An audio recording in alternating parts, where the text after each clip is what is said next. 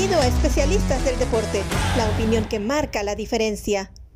¿Qué tal? ¿Cómo están? Bienvenidos. Esto es Escudería Doble D de Especialistas del Deporte, con el placer de acompañarles, de estar con ustedes en otra semana más y una semana también eh, menos sin la Fórmula 1. Eh, será hasta el próximo 27 de agosto cuando se reanude la actividad. Bueno, la actividad de Medapista va a arrancar el día 25 de agosto, justamente las prácticas, pero la siguiente carrera será justamente el día 27 de este mes de agosto y será en Países Bajos. Ya platicaremos de Países Bajos y de las noticias o de la noticia que viene justamente de ahí. Junto a Vero Lagüera Rodríguez, Oscar Reyes, soy Javier Trejo Garay. Querida Güera, ¿cómo estás? Qué gusto estar contigo.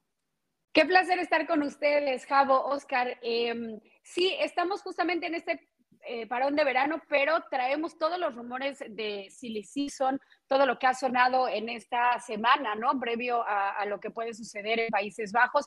Tenemos mucha información porque puede ser que las carreras paren, pero todo lo que está sucediendo alrededor de contratos o de las escuderías, eso sigue sonando y sigue saliendo información, así que lo vamos a estar platicando aquí. Sí, no para, no para la, información alrededor de la Fórmula 1. Mi querido Oscar Reyes, hasta Buenos Aires, Argentina. ¿Cómo te va, mi querido Oscar? Un saludo muy cordial. ¿Cómo te va? Bueno, contento de que no falte la Fórmula 1. Pueden estar ellos descansando, pero nosotros estamos acá reunidos eh, para tener esta plática deportiva de la categoría máxima del deporte motor. Y yo feliz porque estamos los tres en nuestra arena y que podemos hablar muchas cosas de las, de las que se vienen a esta segunda mitad del 2023. Sin duda. Feliz que, vino elegante, ¿ya lo viste? Sí, ya lo vi, ya lo vi, ya lo vi, muy elegante, muy elegantemente vestido. Viene de Williams el día de hoy. Yo apenas me, apenas me tapé el día de hoy. Pero bueno, en esta comunicación tripartita, ¿tú en qué parte de, de, de la Florida estás, Vero? Estoy en Orlando ahorita y puede ser cierto o mentira que pueda seguir en pijama, ¿no? O sea, comparación de Oscar que viene o sea, directo para su boda. pero, pero puede ser rumor, puede ser silly season rumor. Bueno, pues ahí está esta, esta comunicación tripartita, Buenos Aires, Orlando, eh, Pantitlán. Ah, no, no estoy en la Pantitlán, estoy por el rumbo de Santa Fe, por cierto. Pero bueno, en fin, aquí estamos ya listos para platicar acerca de varios temas. A ver, empecemos con estas noticias, esta noticia que llega desde, desde Holanda, desde Países Bajos, y que tiene que ver, Vero, bueno, de, entrada, y lo decías muy bien antes de arrancar este, este espacio, digamos que fuera de, de, cámaras, decías, hay que tomar con muchas eh, reservas esta información que llega desde Holanda, porque se habla de, un posible, de una posible reducción del salario de Checo Pérez. Hay una cláusula, y por favor compártela con nosotros, quería verlo, que podría afectarle, una cláusula en el contrato, que podría afectarle en, la, en el bolsillo a Checo Pérez, güera. Claro, en información esta semana relevante a Fórmula 1 de Telegraph, de Países Bajos, que sabemos ahí que eh, siempre señalan mucho cualquier cuestión de Checo Pérez y no, por supuesto, de manera positiva y no a favor. Entonces, por eso digo que habría que tomarlo con precaución, pero hablaban de una cláusula en el contrato que si existiera una diferencia de 125 puntos, que es justamente la que existe entre Max y Checo en el campeonato de pilotos, podría haber afectado, podría haber una reducción en las cláusulas financieras del contrato de Checo Pérez. Ahora, no sé qué tan cierto sea esto o, también funciona como un tipo de presión o, de cómo tratan a Checo, sobre todo en la prensa inglesa y neerlandesa. Creo que son las principales que podrían atacar más al mexicano. Y se habla de esta cláusula, que si existieran 125 puntos de diferencia, podría haber una reducción en el sueldo. Yo, a manera personal, sin conocer obviamente la cláusula de contrato de Checo Pérez, dudaría que esto fuese cierto y también dudaría, si es que es cierto, que realmente Red Bull lo lleve a cabo. Sí, yo también lo veo muy complicado, no, no, lo veo fácil, porque además eh, se sabe, de acuerdo a la revista Forbes, eh, Oscar, que Checo gana 10 millones de dólares al año, es el sexto mejor pagado en la parrilla de la Fórmula 1. Y de estas cosas que se desataron acerca de los rumores, porque tristemente las redes sociales también han traído eso, mucha desinformación o cosas que no son ciertas, habla de una reducción de, de 10 millones de dólares. O sea, eh, si gana 10 y le quitan 10, Pues hasta donde yo me acuerdo, 10 menos 10 es cero. Oscar, así que lo veo muy complicado. ¿Qué tal que acaba pagando hasta Checo? ¿No acaba pagando de acuerdo a esta para, para, Uy, no, para seguir corriendo? eso, que con, con las teorías de conspiración ya me imagino que van a decir, sí, Checo ahora paga por estar en ese lugar. Ah, claro, sí, sí, sí, sí, sí, sí, porque sí, hay, hay muchos eh, aficionados, incluso, incluso mexicanos, ¿eh? incluso mexicanos eh, que, que, que, no les queda bien Checo, de verdad. O sea, se me hace, entiendo, no, no tiene por qué gustarte Checo, no tienes por qué ser fan de Checo, eso lo, tengo muy claro, perfecto, pero este coraje de algunos eh, aficionados mexicanos, ¿y saben qué? De pilotos mexicanos, ¿eh? Pilotos mexicanos que nunca trascendieron, que siempre corrieron aquí de manera local y tienen una envidia y un coraje porque Checo sí pudo alcanzar su sueño, que yo sé de algunos que dices, no, es increíble cómo le tiran con todo. No se trata de apapacharlo, ¿eh? No, se trata de decir que qué bueno es Checo y qué barbaridad, el mejor del mundo, pobrecito, no. Pero bueno, pues es un, a ver, es uno de los mejores 20 pilotos del mundo y punto, ¿no? Ahí está. Pero eh, sí hay mucha gente que lo, que lo odia. ¿Tú qué opinas de esto, Oscar? ¿Será cierto? ¿Será melón? ¿Será sandía, como decimos en México? ¿Creemos o no creemos? No, yo no creería absolutamente nada de esto de la reducción de sueldo. o sea, a ver, si existe una cláusula así en un contrato entre partes, es lógico que alguna de las partes quiera accionar eso, ¿no? Si lo vemos de manera agnóstica y sacamos a Checo Pérez y nuestra pasión por la Fórmula 1 del medio. Que un contrato se cumpla a rigor, bueno, es lo normal, ¿verdad? o debería ser lo normal. Ahora, suena extraño la fuente, de dónde viene la fuente, como bien lo decía la güera, y lo otro es, el acuerdo no tiene muchos sentidos para, para Checo. Si Checo hubiera firmado eso, eh, pues estaría, em, imagínate qué compromiso, si ya la butaca es la más difícil de la Fórmula 1, además comprometer tu salario, eh, por, porque el rendimiento del otro, que es un fuera de serie, sea eh, muy alto o muy grande respecto al tuyo.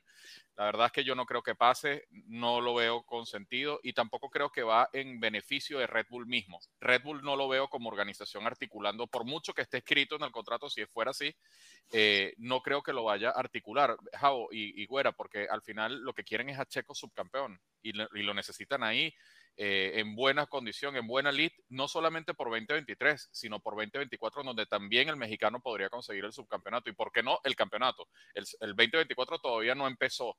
Entonces, veamos, veamos eh, para adelante, este piloto tiene todo el resto de la campaña 2023 y todo el 2024, salvo que pase algo extraordinario. Y además con todo y todo, como bien lo comentas, Oscar, pues se mantiene en el lugar, en el, en el lugar que esperaba Red Bull, segundo, detrás de Max Verstappen. Los resultados ahí están.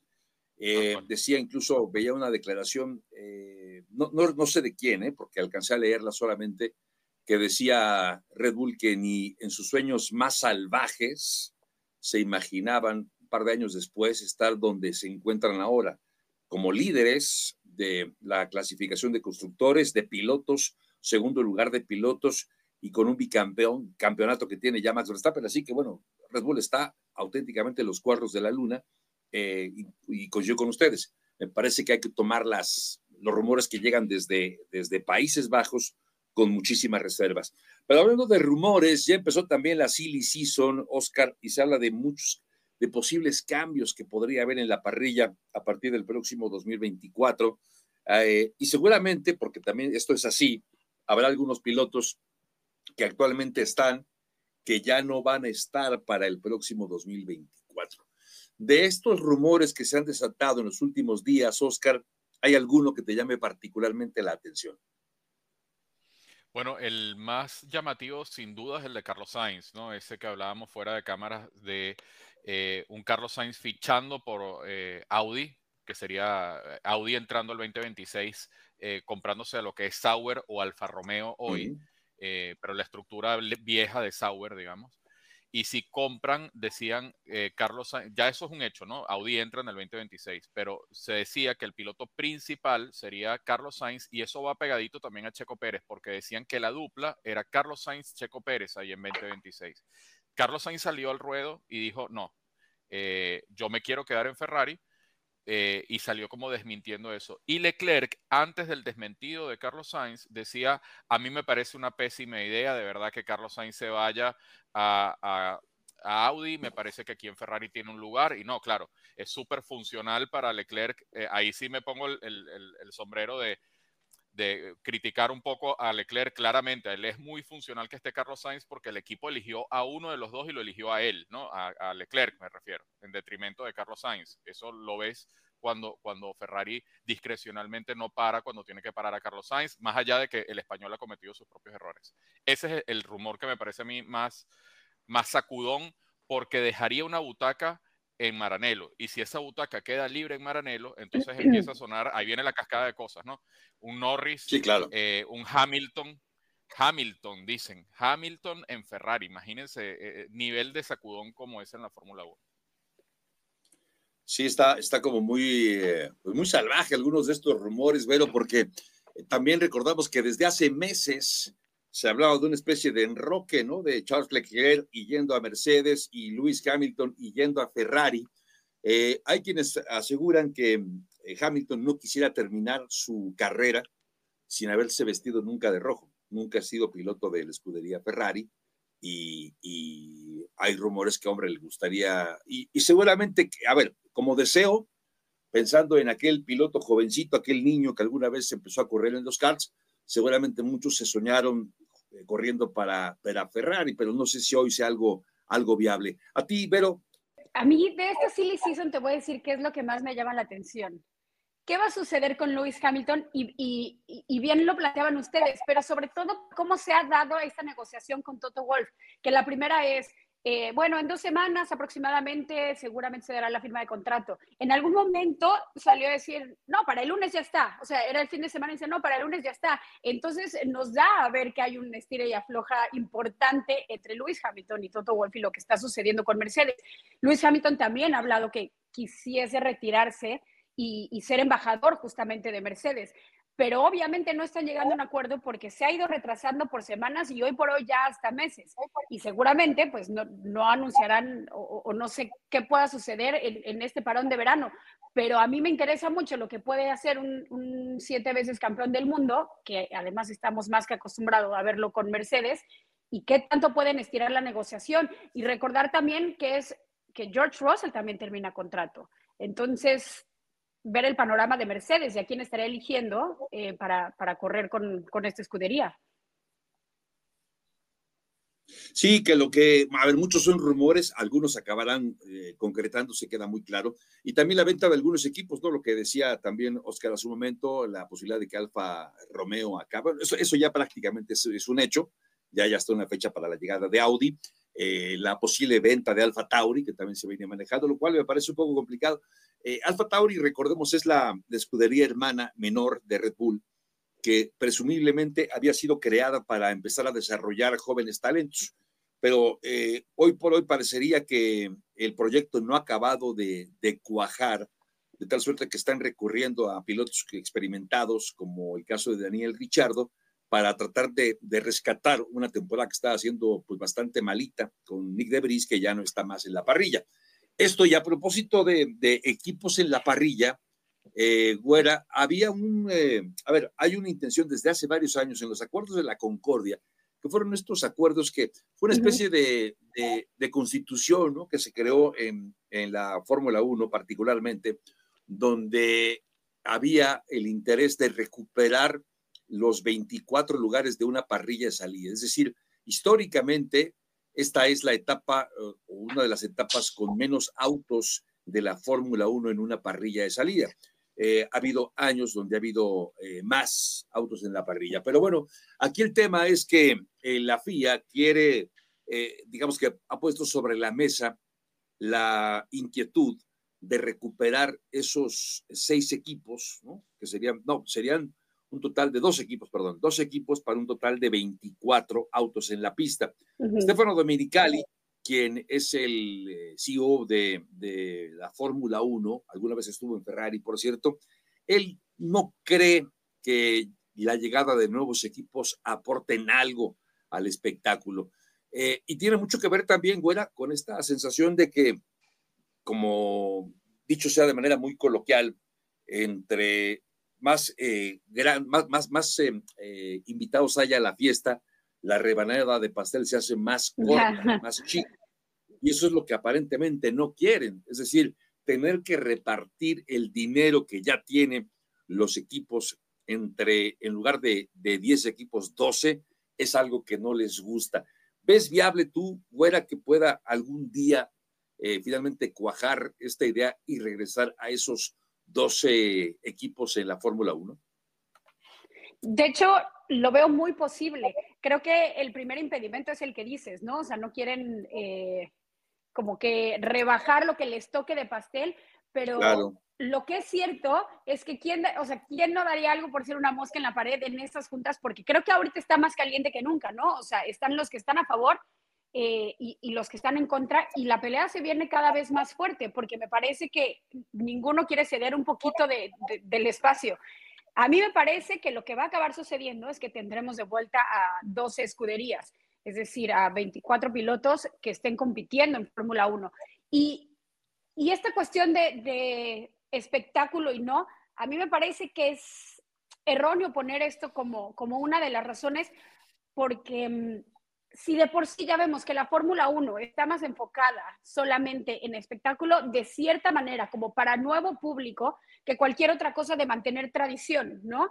Entonces, mientras no falte la cuestión de competencia, creo que, es en lo que se tienen que fijar, o ya lo había dicho Max Verstappen como tal, ¿por qué no nos enfocamos, en lugar de estar cambiando reglas y en lugar de estar haciendo este tipo de cosas, a mejorar los autos? En lugar de estar viendo qué tanto o cuánto público podemos agarrar. Hoy por hoy, vaya que es el, deporte que más ha aumentado a su audiencia, pero creo que también tiene que, que regresar un poquito a las bases, que fue lo que, o sea, la esencia de Fórmula 1 como tal, ¿no? Sí, a ver, es, un buen tema, es un buen tema porque en principio ser solamente 20, 20, ah, bueno, y, ojo, recordemos, Oscar, por cierto, estoy recordando que cuando Haas llegó, vino a rescatar algo porque, porque pudieron haber sido 18 equipos, 18 eh, autos en lugar de 20. ¿eh? No sé, eh, para quienes tuvimos la oportunidad de ver más autos en la pista, digo, yo creo que el espectáculo está bien, pero creo que podría ser mejor, pero ahí coincido con la güera que no se trata solamente de una cantidad de autos, sino de la calidad de los mismos. Y, creo que tiene razón la abuela, salvo tu mejor opinión, Oscar, pues habría que pensar, sí, está bien en aumentar el, número de, autos en la parrilla, pero creo que hoy la preocupación principal tendría que ser la calidad de los mismos, la paridad, eh, porque sigue siendo, eh, pues otra vez, demasiada la ventaja de algunos equipos, como el caso de Red Bull, y hace no mucho todavía Mercedes, Oscar. Sí, totalmente. De hecho, la Fórmula 1 vive actualmente una crisis de identidad, ¿no? Entre la estandarización o la innovación. Fíjate que a, lo largo de la historia de la Fórmula 1 no solamente ha sido una competencia de pilotos y de quién es el mejor piloto, sino también de quién es el mejor constructor. Entonces ahí juega mucho el presupuesto, la inversión en tecnología, quién trae los mejores desarrollos a cada carrera, etcétera. Entonces también es una, una competencia tecnológica. Y ahí es en donde el camino de la estandarización es opuesto al de la innovación tecnológica en cierto sentido, o muchos fanáticos lo ven así, el purista lo ve así. Entonces, ahí hay una crisis de identidad de si ir por un lado o por el otro, si la paridad se consigue por el, por el presupuesto y, vino toda esta, esta, cuestión del recorte de los presupuestos, el límite, el cap de los presupuestos o las limitaciones técnicas de que todos cuenten con un mismo motor, a la indicar o lo que fuera, ¿no?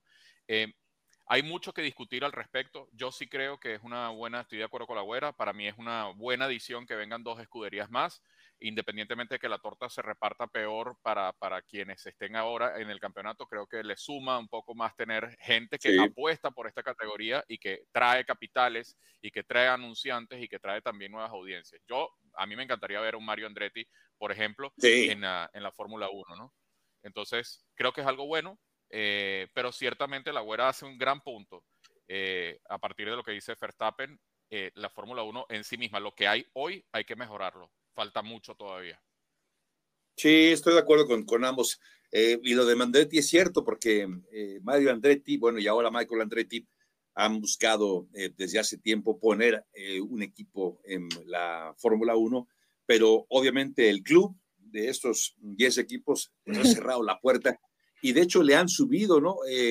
hasta hace algún tiempo creo que tenía que, digamos que la cantidad de dinero con la que tenían que entrar era como con 50, la inscripción, digamos, la inscripción era como de 50 millones de dólares y ahora ya anden los 200 millones de dólares.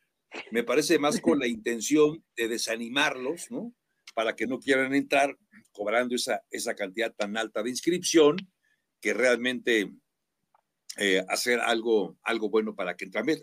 Y además, el nombre Andretti en la Fórmula 1, lo que aportaría, como bien dice eh, Oscar, en términos de patrocinio, creo que también acabaría ayudando muchísimo. En fin, pues este es un tema que, que no sé, ojalá que pronto, no, no lo veo pronto, ¿eh?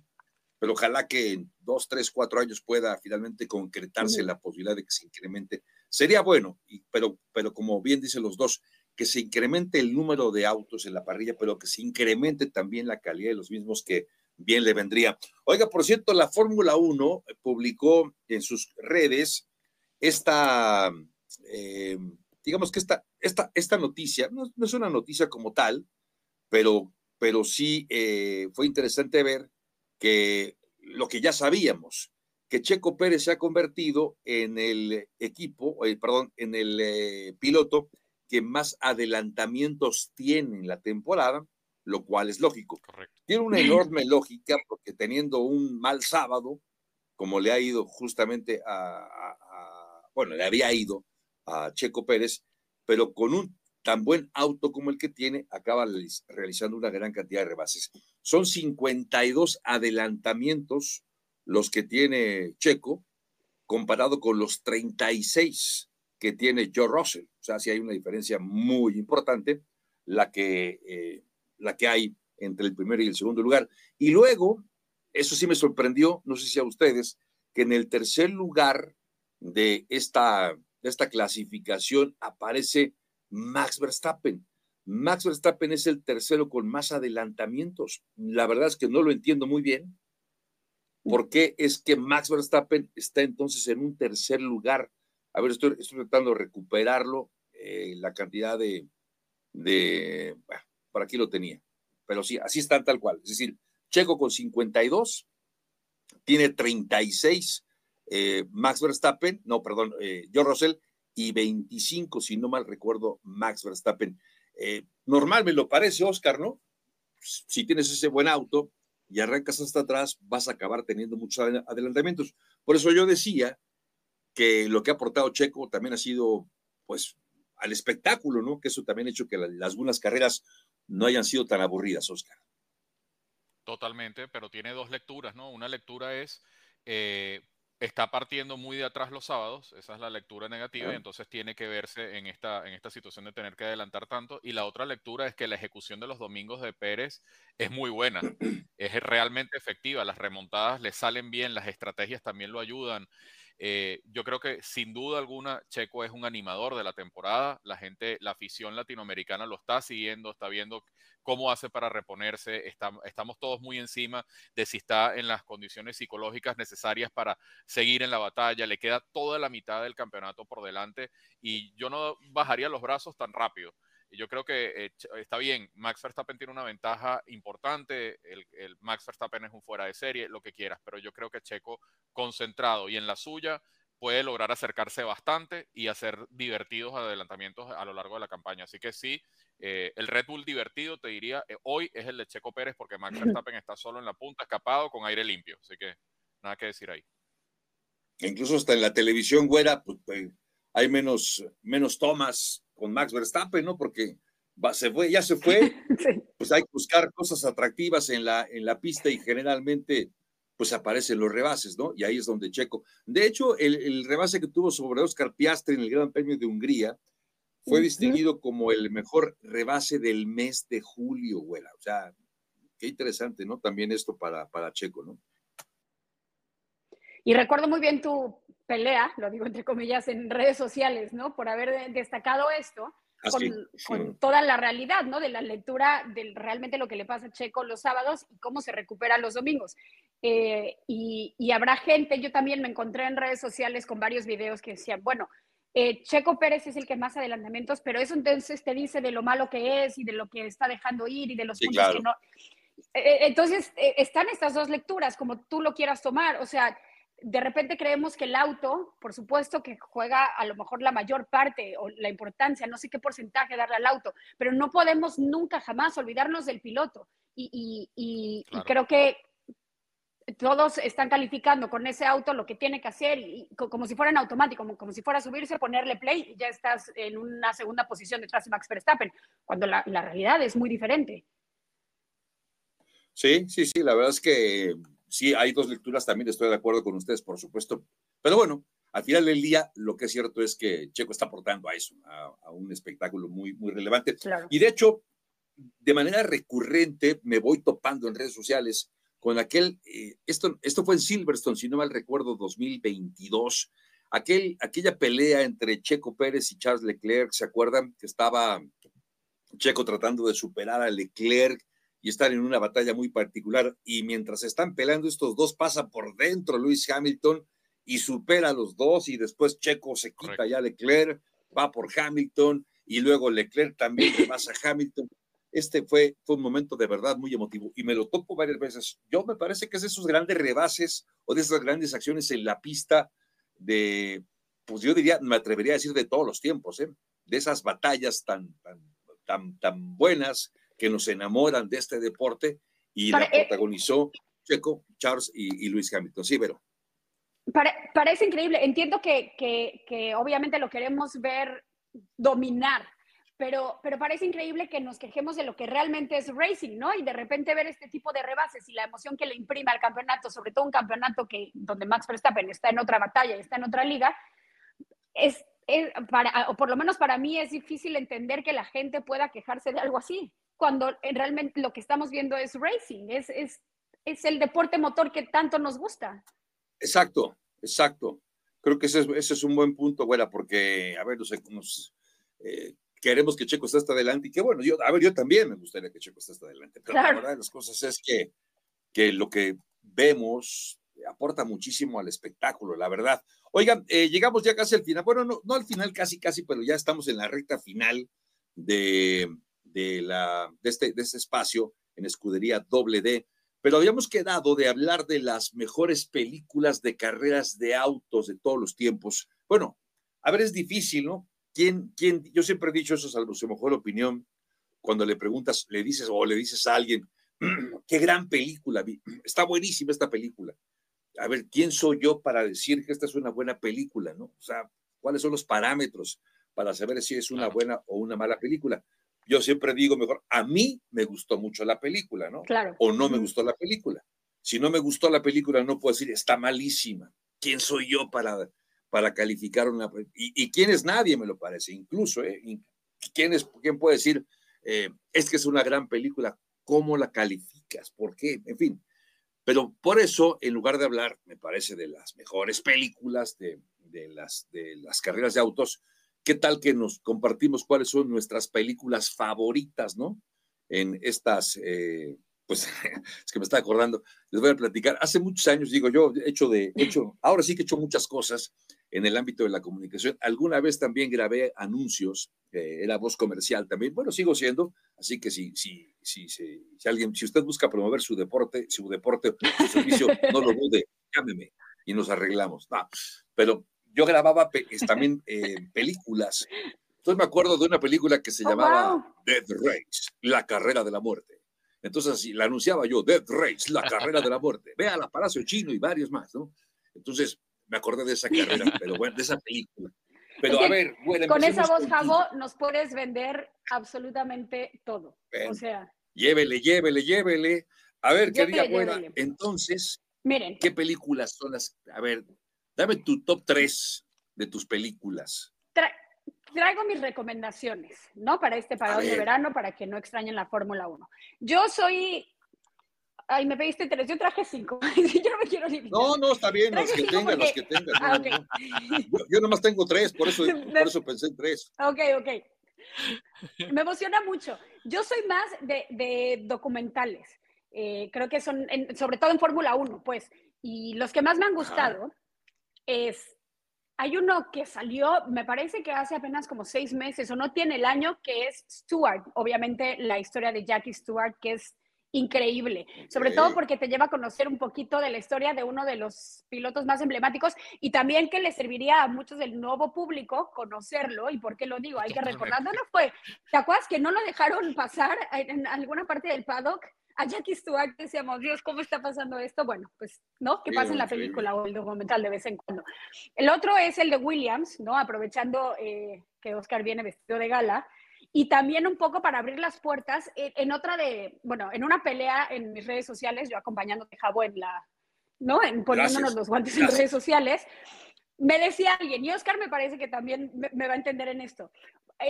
no me acuerdo en qué gran premio que Alex Albon terminó en séptimo, me parece. Y yo estaba eh, hablando de lo, lo, que significaba y la emoción que por supuesto esto era. Es que tú eres una mediocre. Festejar que alguien llegue en séptimo lugar y pues yo me puse, no, ah, pues es que te falta, te falta ver más Fórmula 1, te, falta entender un poquito por qué la emoción de, de Williams, ¿no? Eh, por supuesto, el de Senna, que me parece que todos lo vamos a decir porque es una joya, no solamente de la historia del automovilismo, sino también del cine. Y una que me fascina, porque soy una morbosa y de verdad la relación entre Jos Verstappen y Max Verstappen a mí me vuelve loca. O sea, me dan ganas de regresar a la universidad, ponerme en psicología estudiar la carrera solamente para entender esa relación. Se llama Anatomy of a Champion. Y, te lo juro que refleja obviamente lo que, lo que es Max Verstappen, el animal y la bestia competitiva que es y cómo viene de la relación con Joss. Y hay una de las anécdotas, creo que ya la habíamos platicado aquí, que a los, me parece que era a los 14 años, sí, en la primera vez que podía eh, competir por un campeonato del mundo se equivoca, eh, provoca un choque y por 17 horas Jos Verstappen no le habló. No solamente eso, lo dejó varado en una gasolinería, así como, bueno, ya, bájate, fuera de... O sea, a mí me vuelve loca, o sea que si lo pueden ver, muy, muy recomendado. Y por supuesto, Rush, que ese sí es película, ¿no? Que habla eh, de Nick Lauda y de Hunt. Sí, claro. creo que de películas como tal, esa es la que más me llama la atención. El resto son documentales. Ahí está mi recomendación. Pues ahí está, hay varias muy interesantes. ¿Tú mi querido Oscar, ¿por dónde vas? ¿Cuáles son tus favoritas? Bueno, si le preguntan a mi papá, te diría que la película, la famosa película Grand Prix, esa de toda la vida, ¿no? Ah. Pero yo te diría, para, en, mi top 3, sin duda, el documental que está en, eh, que se llama Loki, en una famosa cadena latinoamericana, eh, ah, una aplicación, ese documental que es como la Fórmula 1 vista desde los ojos de Bernie Eccleston, me parece que no tiene desperdicio, porque aparte para el que está llegando nuevo, va a entender, ahí yo creo que se retrata muy bien la esencia de la Fórmula 1 como es y cómo llegamos a lo que estamos hoy. O sea, a Bernie Eccleston se le debe mucho a pesar de lo polémico que es, se le debe muchísimo. Entonces, yo creo que para el que está llegando ahora y cree que todos son flores amarillas y de colores, pues debería ver a, Loki. Este, este documental de varios episodios te va a mostrar lo, que son los verdaderos caballeros del riesgo, como todas las temporadas lamentablemente morían uno o dos pilotos de Fórmula 1. Y es muy, muy fuerte y ves todo el manejo, ¿no? Yo creo que ese, ese es un buen documental. El segundo, coincido, coincido con la, con la güera, el documental de escena no tiene desperdicio para todo el fanático de la Fórmula 1 del vieja data. Eso es, el, hay que ir a ver eso. Me parece que eso, eso es genial. Y en último lugar, en mi podio de recomendaciones coincido eh, con Roche. Me gusta mucho porque al final, además de que es una pieza de cine de esas que te cautiva, que te hace sentir que estás viendo la Fórmula 1 de aquel entonces, que yo soy un romántico y me gusta más aquella Fórmula 1 que la de ahora, eh, me parece que retrata una pareja que, una pareja de pilotos que no necesariamente es la más conocida. La gente se va al duelo histórico de Ayrton Senna y de Alan Prost, pero no ven que Nicky Lauda y James Hunt son dos polos opuestos, totalmente distintos. Uno, un talento natural a lo Kimi Raikkonen por modernizarlo a James Hunt y, y Nike Lauda es un tipo más, más minucioso, más trabajador, más Alonso, si quieres, en esa, en esa manera de confeccionarse las cosas, ¿no? Eh, yo creo que son dos polos opuestos y vale la pena verlo eso. eso ese sería mi podio, Javo, de, de las recomendaciones que trajimos acá para la gente. A mí me cuesta trabajo realmente encontrar, eh, digo, no porque, no porque no haya, es que hay muchas, pero creo que Ross tiene que estar en mi top 3 sin duda. Eh, coincido con ustedes, coincido con ambos porque sí es un peliculón porque además habla de una rivalidad eh, real, obviamente ya cuando la llevas a la pantalla, con algunos, eh, vas ajustando para hacer un poquito más dramático, más atractiva la película, pero la, pero la historia es esa y está muy bien trabajada, me lo parece, eh, y, me gustó mucho también, porque además pues, fue una historia, insisto, de la vida real, eh, que tenía los eh, ingredientes necesarios para por sí sola ser lo suficientemente interesante. Pero también otras películas, ¿saben cuál? Esta de, ¿cómo se llama en inglés? El, que en México se llamaba Ford contra Ferrari, por ejemplo, ¿no? Sí, que también relata parte también de esta, de una etapa muy importante de, de, las carreras en Europa, las carreras de resistencia en Europa, que eran vedadas para los, las marcas eh, europeas, y allá fue a tratar de conquistar el mercado Ford. Y fue muy importante porque sí, efectivamente, ayudó muchísimo a que la marca Ford eh, pudiera tener una mayor presencia en el viejo continente. Eh, no sé, y a ver, Cena también me parece un pues un super documental. Lo de Loki que dice también Oscar también es maravilloso. Pero pensé que por ahí me iban a mencionar, no sé, a ver, otras. Eh, Days of Thunder, ¿no? De, Tom Cruise, por ejemplo. Eh, Cars, nadie me mencionó Cars, ¿por qué no les gustó Cars? Nadie mencionó Cars, sí es cierto. Qué barbaridad. O, en mis tiempos había una que se llamaba Meteoro. Meteoro era una, era una serie también muy, claro. muy buenas también. En fin, eh, el, deporte motor, ¿no? Llevando a, las, llevando a la pantalla. Ay, no sé, sería interesantísimo que nos compartieran cuáles son sus, su top 3 de las películas de, o, documentales, como lo expusimos aquí, favoritos, eh, cuáles podrían ver una y otra vez. Porque yo creo que eso nos pasa, no sé a ustedes, ¿no? Pero si una película me gusta, aunque sea la trama, ya la conozca, la vuelvo a ver una, dos o quizás hasta más veces. Así de, de atractivo puede ser. Oiga, pues estamos llegando al final de, Escudería WD. ¿Algo más antes de tocar retirada, güera? ¿Con qué nos despedimos? Ah, yo solo con el agradecimiento de, estar con ustedes y que hagan un poquito más fácil este parón de verano. Me hacen dejar como este síndrome de abstinencia del deporte motor. Ándale, ándale. Sí, totalmente de acuerdo contigo. Oscar Reyes, ¿algo más?